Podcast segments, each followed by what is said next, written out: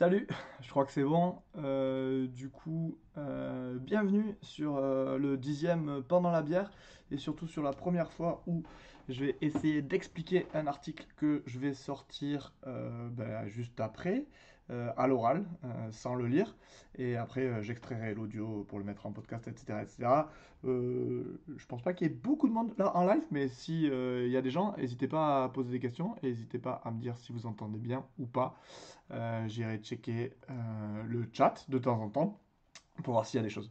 bon, alors l'article il s'appelle comme ça, Post-vérité, attachez-vous, elle décolle alors qu'on s'effondre.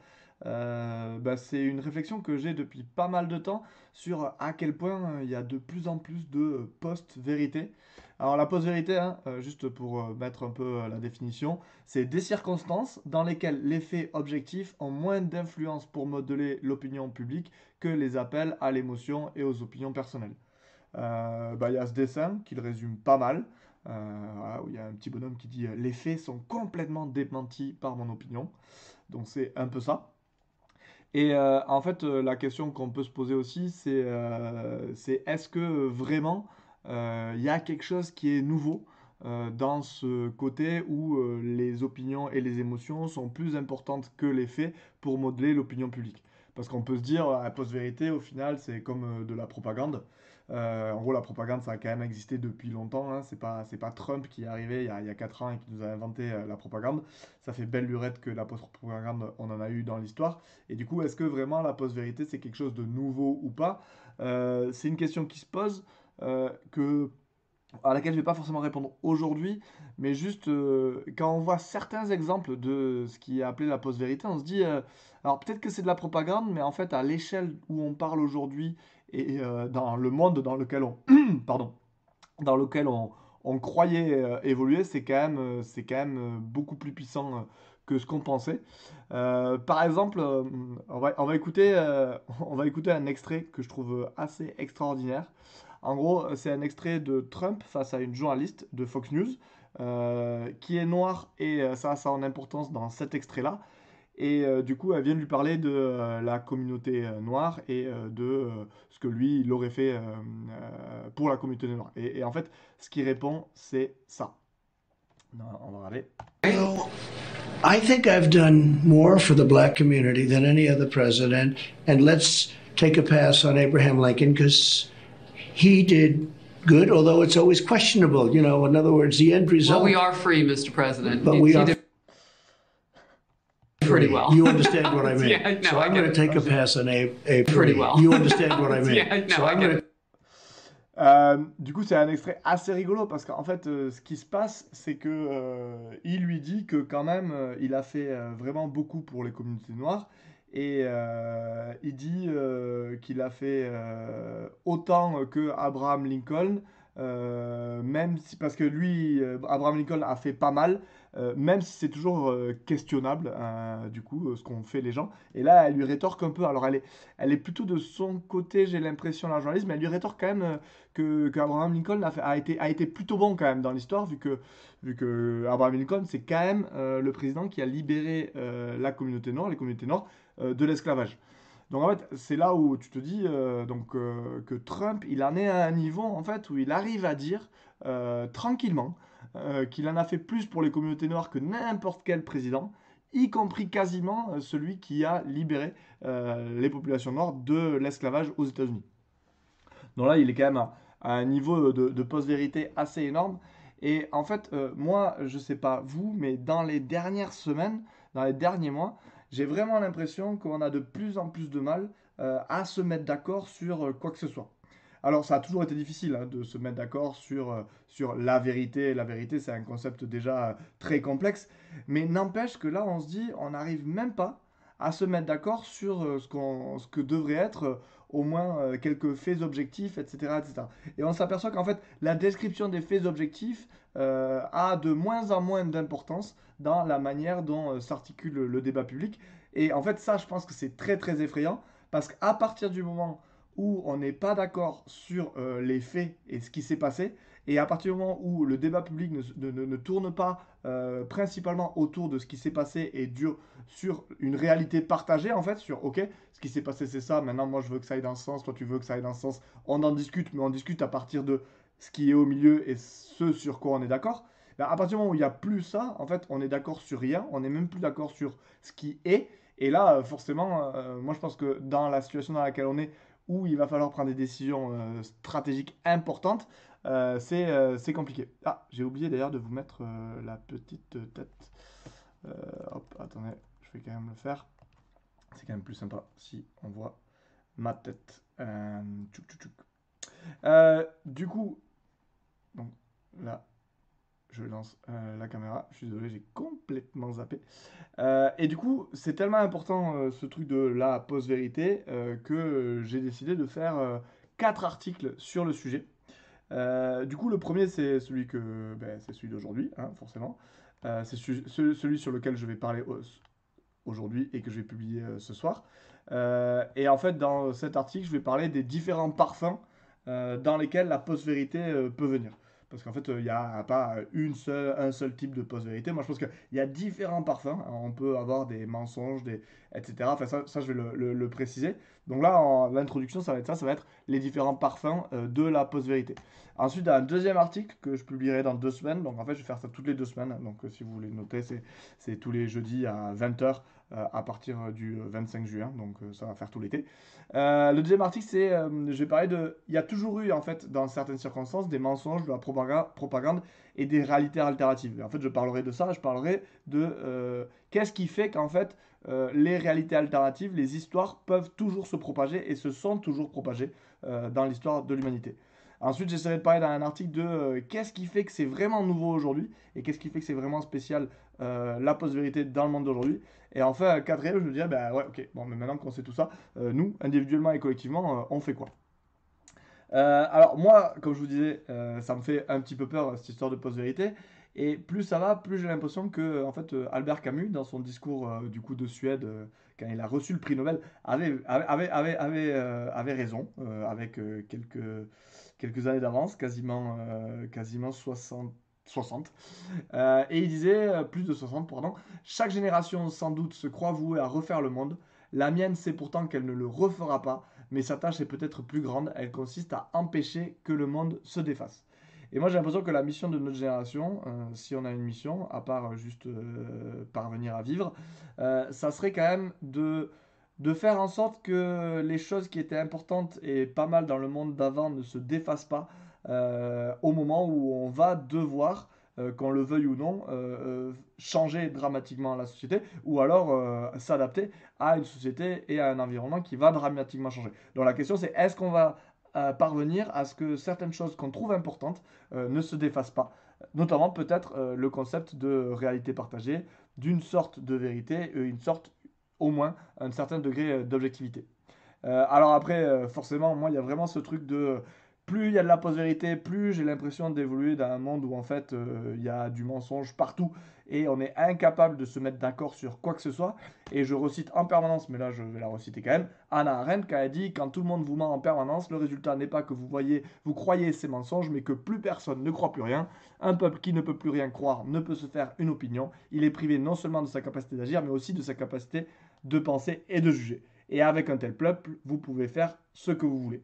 Et ça, bon, ben voilà, elle a écrit en pensant au totalitarisme. Et effectivement, on peut craindre de plus en plus, je trouve, que dans les années à venir, des gens euh, qui, eux, seront certains, auront des certitudes, ne douteront plus, auront leur vérité, qui seront plutôt euh, leurs opinions personnelles que des faits objectifs. Et ces gens-là, euh, ils auront une certitude qui fera que les gens en quête de certitude, et dans un moment complexe de panique, tout le monde aujourd'hui, tout le monde a besoin de certitude, ces gens-là euh, arriveront à faire ce qu'ils veulent, hélas, euh, de nous.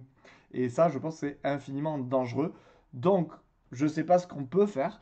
Euh, Je ne sais pas si on peut faire quelque chose. Plus ça va et plus je me dis que c'est ni, ni les individus qui euh, font euh, le système et qui changent par capillarité. C'est pas non plus les structures qui font ce que les individus font. Enfin, en gros, Je suis ni structuraliste ni constructiviste. Hein. Je pense pas que c'est en changeant un individu par cap et tous les individus par capillarité qu'on va changer le système. Et je pense pas qu'on est capable de changer le système pour changer les individus non plus. Je pense profondément de plus en plus qu'en fait c'est l'environnement qui va changer autour de nous. Hein. Alors c'est nous qui avons changé l'environnement sans le vouloir, mais en tout cas c'est parce que les conditions extérieures vont changer euh, sans qu'on l'ait vraiment voulu qu'on va changer, que ce soit individuellement ou euh, le système. Un exemple de ça, c'est quand même le Covid. Euh, le Covid est arrivé et on a tous changé, que ce soit individuellement ou euh, systémiquement. Et c'est allé très vite et il n'y a pas eu de nouveaux récits à écrire pour qu'on change. Donc je pense qu'on on va vers ça. Et la question que je me pose, c'est qu'est-ce qu'on fait individuellement? Et je pense qu'effectivement, une des premières choses, et ce que je propose là, c'est essayer de décrypter en fait tous les parfums de la post-vérité et en fait comment euh, marche la post-vérité, ou ce que je comprends de comment marche la post-vérité, parce que je pense que plus on comprendra ces phénomènes-là, plus on sera capable peut-être euh, de les orienter euh, dans un sens ou dans l'autre, ou au moins de s'y adapter. Alors un exemple vraiment typique, typique, typique et repris de la post-vérité, et qui est une sorte, un des, un des débuts de la post-vérité, c'est effectivement l'inauguration de Trump. je ne sais pas si vous avez déjà vu ce, cette photo. Euh, mais en gros, à gauche, vous avez euh, l'inauguration de 2009 d'Obama et le Capitole de Washington. Et à droite, vous avez 2017, l'inauguration de Trump. Et en gros, euh, ce qui avait fait scandale, c'est que quand même Trump avait dit, avec beaucoup de franchise et de, de, certitude, qu'il avait été le président avec le plus de monde lors de son inauguration. Ce qui fait un petit peu sourire parce que quand même, quand on voit la photo, on a beau dire que c'est pas exactement le même angle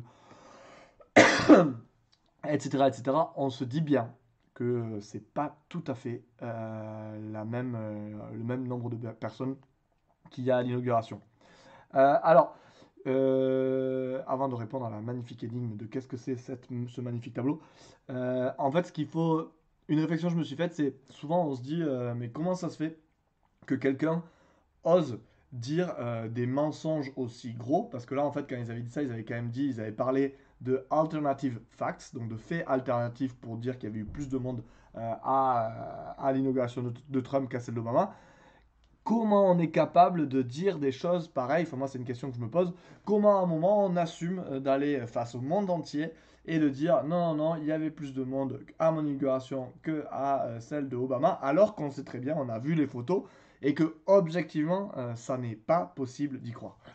Et en fait, un des trucs que, que, que, je me dis, et je suis pas sûr, c'est qu'en fait, c'est des phénomènes qui sont euh, itératifs. C'est-à-dire, quelqu'un euh, comme moi va pas arriver euh, un jour, si j'ai l'opportunité de parler devant des millions de personnes, et dire un énorme mensonge et me dire, ah, c'est pas grave, ça va passer. En fait, c'est progressif. Et pour ça, il suffit de regarder un peu le, profil des, tweets de, Trump. Donc ça, c'est très drôle. Hein. c'est quelque chose du début de, de 2009 jusqu'à 2020, en gros, le pattern des tweets euh, de Trump. Donc en fait, vous avez euh, en abscisse, donc euh, sur l'axe horizontal, les dates, hein, janvier 2010, janvier 2011, janvier 2012, donc entre deux lignes verticales, en fait, c'est une année. Et en fait, les traits bleus, c'est les points bleus, c'est à quelle heure le tweet a été envoyé. Hein. donc en fait, plus il y a des points bleus, plus il a tweeté. Et en fait, plus les tweets, plus les points bleus sont vers le haut, plus ça veut dire que les tweets ont été faits dans la soirée. En fait, euh, en bas, c'est minuit, après, vous remontez toute la matinée. La, journée euh, de 9h à 18h, c'est au milieu, et euh, tout en haut, vous avez 18h à minuit. Donc tous les tweets qui sont vers le haut, ils sont faits en soirée. tous les tweets qui sont tout en bas, ils sont faits dans la nuit. Et tous les tweets tout au milieu, ils sont faits pendant la journée. alors bon, moi j'ai deux informations que je retiens. C'est que déjà au début de sa présidence, au début de sa, de sa présidence en 2017, il a changé et il s'est un peu régulé en disant euh, on va tweeter le matin de 6h à 9h en gros, et le reste de la journée on tweetera un peu moins. Euh, et là, il y a quand même un signe qu'il est en train de péter un plomb, ou en tout cas euh, de tweeter tout azimut, parce que depuis grosso modo 2019 et 2020, maintenant il tweet en gros non-stop de 6h du matin jusqu'à ce qu'il se couche à minuit, hein, voire un petit peu il déborde dans la nuit. Euh, première information intéressante, donc euh, il s'énerve un petit peu, et ça c'est pas rassurant.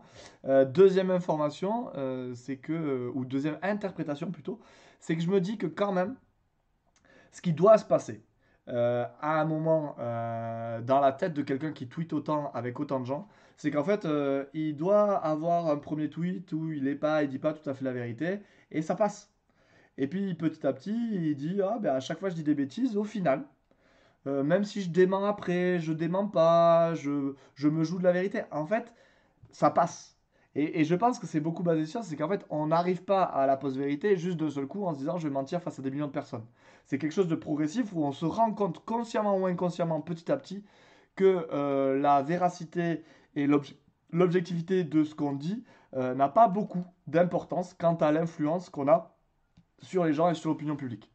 Euh, donc voilà, moi c'est un truc qui m'aide à comprendre comment on arrive à, des gens qui sont conscients parfois qu'ils disent des mensonges et qui pourtant choisissent de le faire euh, sans que ça leur euh, porte trop préjudice. alors sur la post-vérité, moi j'aime bien la métaphore de, de, Wade But de Tim Urban, où en gros il parle des échelles de la pensée et effectivement je pense que dans les échelles de la pensée, euh, en haut, on a euh, la tentative d'objectivité, hein, parce qu'on ne l'est jamais tout à fait, mais on peut tenter euh, d'essayer d'avoir des faits objectifs. Et tout en bas, on a la post-vérité, où en gros, le but n'est pas d'avoir la vérité, mais en gros de tordre les faits pour qu'ils correspondent à son opinion. Euh, et en gros, euh, dans la métaphore de Tim Urban, il y a euh, la démarche scientifique. La démarche scientifique, c'est je n'ai pas d'opinion a priori et je vais explorer toutes les hypothèses avec tous les faits objectifs pour voir quelle hypothèse, quelle opinion et quelle croyance je peux développer ou je peux essayer de construire qui correspondent aux faits et objectifs que j'ai glanés. Hein. Et alors que la démarche inverse, ça serait peut-être la démarche de l'avocat, où en gros je pars de mon opinion, qui est mon client est innocent, et je tords tous les faits, euh, quitte à les inventer, pour arriver à, euh, mon, pour arriver à confirmer mon opinion qui est que mon client est innocent. Et vraiment, la post-vérité, on est, là-dedans. Alors j'ai essayé de, faire en gros une, sorte de, de, ligne avec les différents euh, parfums de la post-vérité. En gros, si on prend une ligne par exemple, et tout à droite, on a les faits, on a, on a, on a toutes les manières de réfléchir, les méthodes de penser, les méthodes d'acquisition de la connaissance, où les faits objectifs euh, ont une importance absolue et les, les, émotions et les opinions personnelles ont aucune importance. Donc ça, c'est un idéal peut-être. En tout cas, de toute façon, personne ne peut jamais l'atteindre. Et donc, tout près, on aura, euh, par exemple, une thèse de physique, une thèse de sociologie, euh, qui seront des choses où vraiment, on essaie de développer l'objectivité et pas les émotions et les opinions personnelles.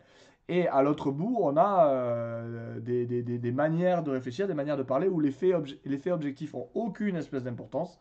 Et en gros, ce qui compte et qui a une importance absolue, c'est les émotions, les, les opinions personnelles. Euh, et donc, du coup, moi, ce que je vais faire, c'est qu'on va partir du milieu, euh, parce que tout ce qui est de la post-vérité, c'est tous les endroits où, en gros, les émotions et les opinions personnelles ont plus d'importance que les faits objectifs. Donc, en gros, toute la post-vérité, en gros, c'est euh, toute la moitié gauche euh, de ce schéma, en fait.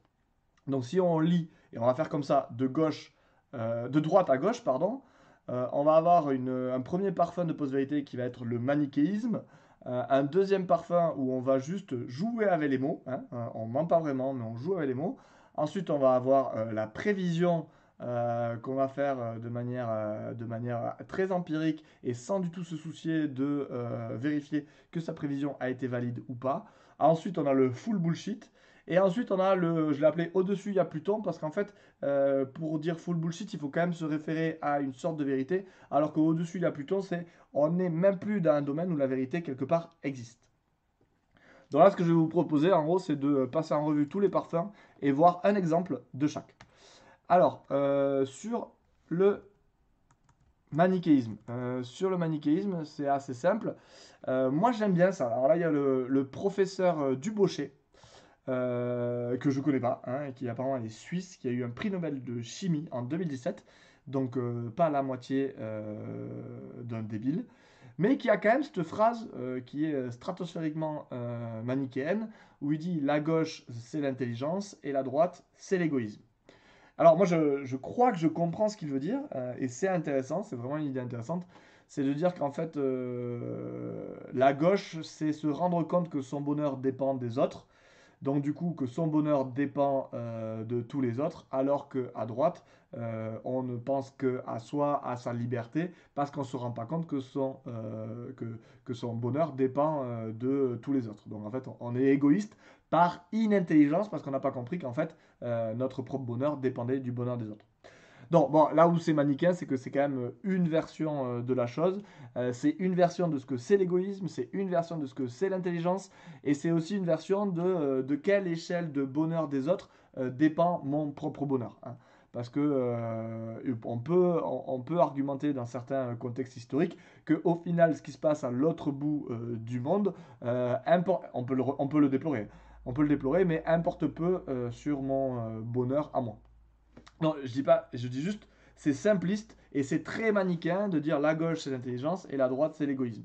Moi, je préfère de beaucoup la version qui est encore une fois de, de, Tim Urban de White Buttoy où en gros, lui, il dit si on prend euh, la, tout, toutes les, toutes les, tous les cercles euh, de personnes, euh, de communautés, en fait, si on prend ma communauté, ma famille, mon village, mon département, ma région, mon pays, l'Europe et le monde entier, hein, donc là, il, parle vraiment comme ça.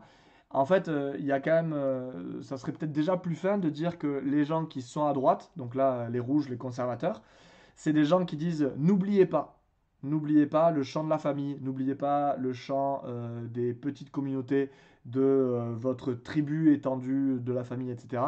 Alors que les démocrates, les bleus, vont essayer de penser euh, beaucoup et de dire aux conservateurs, n'oubliez pas non plus l'espèce humaine, n'oubliez pas peut-être tous les êtres sentients, etc. etc.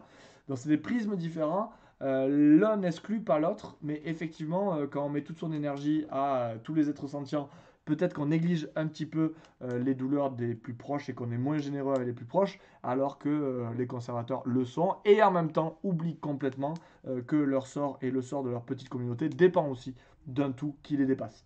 Donc en fait, c'est voilà, c'est pas aussi facile que, que la droite est stupide et la gauche est intelligente.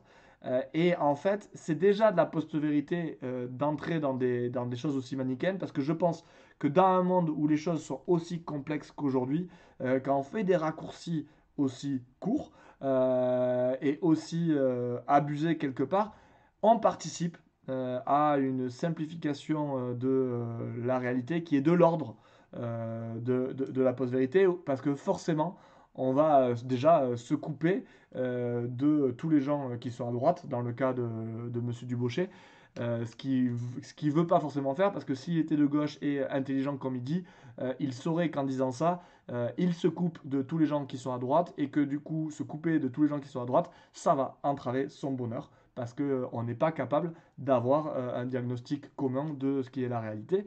Et là, du coup, c'est un premier parfum, c'est ce parfum de manichéisme, ce parfum de toujours penser qu'on est les meilleurs et que les autres, sont très méchants, et que nous, on est bons et que les autres sont pas bons.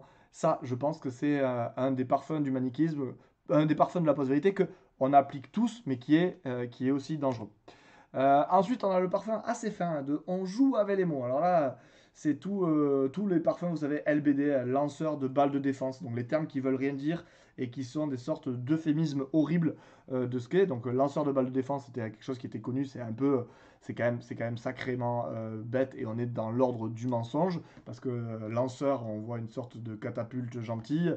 Euh, défense, une balle de défense, c'est comme si en fait il y a des balles qui arriveraient sur les gens et elles leur demanderaient est-ce que tu es en train de m'attaquer ou pas? Parce que si tu es en train de m'attaquer, du coup moi j'agis parce que je suis une balle de défense. Par contre, si tu si pas en train de m'attaquer, comme moi je suis une balle de défense, je touche pas.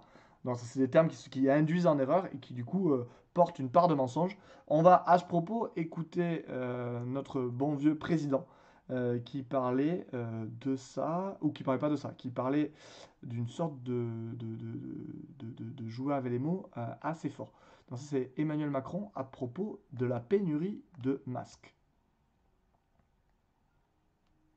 Est-ce que vous reconnaissez que vous avez commis des erreurs de communication autour de la pénurie des masques, très précisément? Ce que je viens de dire s'applique aussi pour ce sujet. je pense que beaucoup de choses ont été dites sur ce sujet. J'y suis revenu, le gouvernement. N'ayons pas ce sens. Les choses ont été dites. Les choses ont été gérées. Nous n'avons pas connu la situation. Euh, il y a eu une doctrine restrictive pour ne jamais être en rupture que le gouvernement a prise et qui, je pense, était la bonne.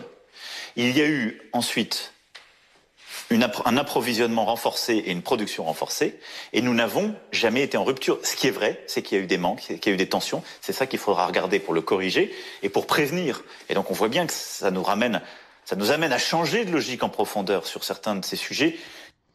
Merci beaucoup Emmanuel. hein. Là, on- on voit bien qu'il a contourné tout ça. Donc, il n'y a jamais eu de pénurie. Il y a toujours eu un entrepôt en France avec 4 masques et demi euh, pour 8 millions euh, de soignants.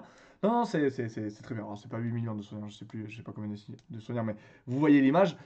Et là, clairement, on est dans une sorte, effectivement, de parfum de la post-vérité où euh, on, on ment pas. On ment pas, mais quelque part, on joue avec les mots et on contourne pour jamais euh, dire vraiment ce qui s'est passé et jamais pouvoir parler avec son interlocuteur et se mettre d'accord. Ah non, mais pénurie, parce qu'en fait, moi, pénurie, ça veut pas dire ça. Moi, pénurie.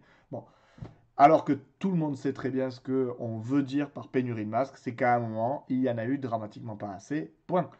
Voilà, donc ça c'est un, un parfum euh, intéressant, euh, beaucoup, euh, du coup beaucoup utilisé, notamment dans les termes LBD comme je disais, ou alors par les frappes chirurgicales, ou etc. etc. Ça c'est quelque chose qu'on voit beaucoup.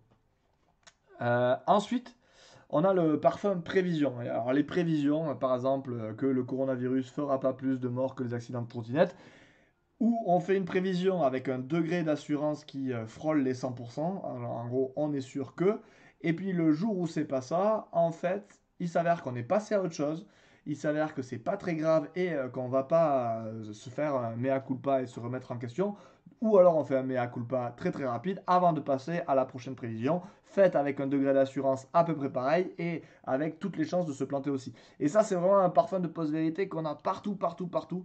Euh, je sais pas, mais tous les éditorialistes euh, l'ont beaucoup. Moi, sûrement, euh, je le fais aussi. Euh, et effectivement, il y a vraiment un enjeu à essayer de dire ça, j'en suis sûr, à, à 50%, je pense que. Et c'est aussi un parfum qui a été beaucoup développé par les éditorialistes au moment de 2008, quand ils se sont rencontrés, ils se sont rendus compte en 2010 qu'il y allait avoir une crise en 2008. Voilà, ce genre de prédiction, euh, non mais il n'y aura jamais de crise, et pour finalement dire si si il y aura une crise en 2010 pour 2008, voilà, ce genre de prévisions euh, sont euh, assez cocasses, et surtout la prévision, elle est logique, à partir du moment où on arrive à, à- émettre le fait que c'est pas certain, et surtout à partir du moment où on prend la responsabilité des prévisions qu'on a eues, une fois qu'elles se sont avérées un petit peu fausses. Euh, et il faudrait aussi, euh, tout simplement aussi, que les prévisions soient argumentées, euh, il n'y aura pas plus de morts de corona que euh, de trottinettes parce que X ou Y, etc. etc. ce qui n'avait pas été le cas à, à- ce moment-là. Euh, et, euh, en gros, il y a plein d'éditorialistes, effectivement, qui vont faire des prédictions euh, sans aucune, euh, aucun argument derrière, qui ont toutes les chances d'être fausses et euh, qui ne sont pas reprises une fois qu'elles se sont avérées fausses. Euh, alors après, on a, on un autre parfum, hein, c'est le full bullshit. En gros, euh, on dit vraiment des mensonges qui sont évidents. Donc dans ce parfum-là, on va pouvoir mettre le- le- les, quelques exemples qu'on a vus, de l'inauguration de Trump. On va pouvoir mettre quand Trump dit qu'il a fait plus que tous les présidents noirs des États-Unis. Ou quand notre euh, ministre de l'Intérieur disait en, euh, en janvier 2019, oui, en janvier 2019, euh, donc trois mois après le début du, deux mois après le début du mouvement de et après déjà quelques éborgnés, il nous disait sur les violences policières ça. En revanche, il y a des gilets jaunes qui disent aussi qu'il y a des violences commises par les forces de l'ordre. Est-ce que celles-là resteront impunies? Moi, je ne connais aucun policier, aucun gendarme qui est attaqué des gilets jaunes. Donc voilà, on peut se poser la question si à ce moment-là, euh, Castaner avait ou n'avait pas un lecteur vidéo pour voir euh, quelques vidéos qui tournaient euh, sur Internet où on voyait, euh, dont les vidéos de David Dufresne, où on voyait quand même très clairement que, euh, à part si, euh, à part si vraiment euh, le gilet jaune avait mangé des enfants avant, il avait pris une bastonnade qui n'était pas forcément tout à fait méritée et qu'on n'était pas dans, dans le cadre de réponse proportionnée. Mais voilà, donc là on est vraiment dans le cadre du full bullshit. Il en a refait quand il a dit que les gilets jaunes avaient attaqué l'hôpital, etc., etc. Donc ça on en a plein. Euh, ah, on voit pas là parce que je l'ai mis euh, derrière parce que je suis pas très bon. Euh, Il y a aussi le, le, le c'est quand Colin Powell avait montré les armes de destruction massive à l'ONU, où là on était vraiment dans le cas où effectivement c'était n'importe quoi, c'était un mensonge inventé par les services secrets américains pour faire intervenir, pour essayer de demander l'intervention de la communauté internationale en Irak en 2003. voilà, là on est vraiment dans le phare parfum, gros mensonge. Et je dis pas que ça passe, je dis juste que plus ça va et plus on a l'impression que c'est assez efficace pour modeler l'opinion publique. Euh, etc. Donc on peut se dire que c'est le dernier parfum parce que quelque part c'est le parfum où euh, là on est dans le mensonge le plus euh, total. Mais en fait c'est des mensonges qui se font par rapport à une vérité. Donc en fait c'est des mensonges qui se font dans un cadre où la vérité quelque part importe. Où la vérité est toujours au moins un étalon, une référence. Alors qu'en fait il y a un autre parfum qui est assez extraordinaire, qui est le parfum. Au-dessus il y a Pluton. Et encore une fois Trump a toujours, toujours, toujours euh, le, dessus sur ce qui est euh, post-vérité. Et euh, là, il nous en a fait une très très belle il n'y a pas longtemps, enfin il y a quelques mois, un mois, un mois et demi, quand il a dit qu'il prenait de l'hydroxychloroquine. Alors, on va l'écouter parce que c'est moi je trouve ça...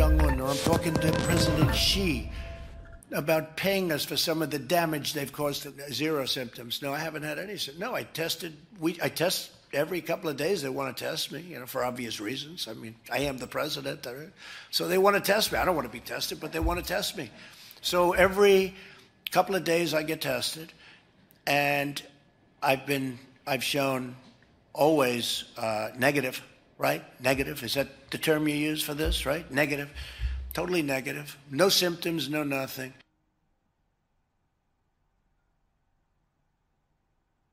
I said, Yeah, I'd like it. I'd like to take it. A lot of people are taking it. A lot of frontline workers are taking hydroxychloroquine. A lot of front. I don't take it because, hey, people said, oh, maybe he owns the company. No, I don't know the company. You know what? I want the people of this nation to feel good. I don't want them being sick. And there's a very good chance that this has an impact, especially early on. So I'm taking the two, the zinc and the hydroxy. And all I can tell you is, so far, I seem to be okay. A couple of weeks ago, I started taking it because I think it's good. I've heard a lot of good stories. And if it's not good, I'll tell you right. I'm not going to get hurt by it. What do you have to lose? Okay, what do you have to lose? So I have, been, I have been taking it for about a week, for about a week and a half. Excellent. Euh, merci beaucoup, euh, Donald. Euh, et alors là, c'est là, là, où moi je pense que c'est différent quelque part. C'est parce que. At some point, every day, I take a pill. Ouais, en fait, ce qui est différent là, c'est que on s'en fout complètement de savoir s'il a pris de l'hydroxychloroquine ou pas. En fait, en vrai, personne s'est vraiment posé la question euh, parce que c'est pas important. En fait, la vérité là est même pas importante. C'est-à-dire que c'est juste le fait que Trump dise qu'il prend de l'hydroxychloroquine, que ça soit vrai ou pas, qui va façonner l'opinion. Donc moi, j'ai vraiment l'impression que dans ce parfum-là, euh, pas totalement, mais il y a quand même une décorrélation de la notion de vérité et de fait objectif qui est encore plus importante que dans un mensonge classique. Euh, parce que si là on apprend qu'il n'a pas pris. Enfin, en fait, c'est même pas qu'on apprend qu'il n'a pas pris l'hydroxychloroquine, c'est que vraiment, on s'en fiche complètement. Ça n'est pas la question. Donc voilà, donc ça c'est pour moi le, le, parfum le plus extrême de la post-vérité. Euh, voilà, moi, en cas, c'est la manière dont je divise un petit peu euh, ce que je ressens être la post-vérité, c'est-à-dire les circonstances où les faits objectifs ont moins d'importance que euh, les émotions et les opinions personnelles pour façonner l'opinion publique. Et, voilà, donc c'est mon échelle à moi. si vous avez d'autres manières de proposer ou d'autres faits à faire rentrer là-dedans, je suis tout oui, ça m'intéresse beaucoup. et du coup, on va faire ça toutes les deux semaines. Euh, on fera, je ferai un live pour présenter euh, l'article et pour en faire une vidéo pour que tous les gens euh, qui veulent écouter ou regarder la vidéo sur YouTube puissent le faire plutôt que de lire l'article. Et sur ce, je crois que j'ai pas de questions parce que je sais pas. voilà, et je vous dis à tous, à tous les gens qui regardent, bienvenue le, je vais donner la date, comme ça sera fait, le 9 juillet. 9 juillet à 20h, euh, je referai un live. Euh, du coup, voilà, euh, je vous dis à plus tard. passez un bon week-end. Ciao, ciao. Salut